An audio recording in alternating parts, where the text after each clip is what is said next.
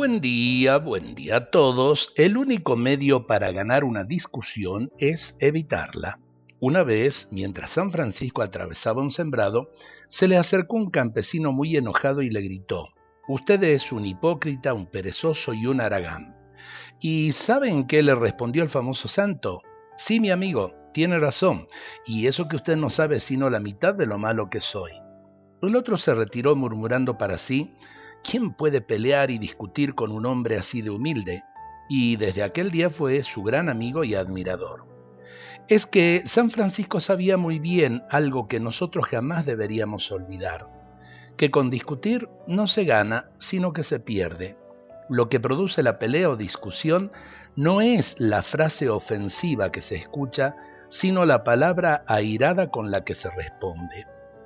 Los hombres de éxito no se permiten a sí mismos el dedicarse a discutir. En la discusión se pierden energías, se pierde la paz, se pierde el tiempo y a veces hasta se pierden buenas amistades.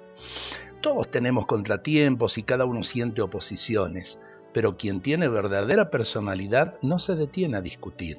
Entonces, ganemos la discusión evitándola.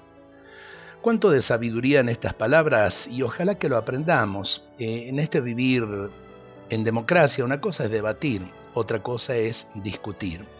Una cosa es exponer ideas, otra cosa es ponerse a pelear por las ideas. Ojalá que lo entendamos y aprendamos a vivir así, con esta certeza.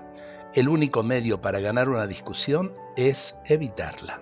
Dios nos bendiga a todos en este día.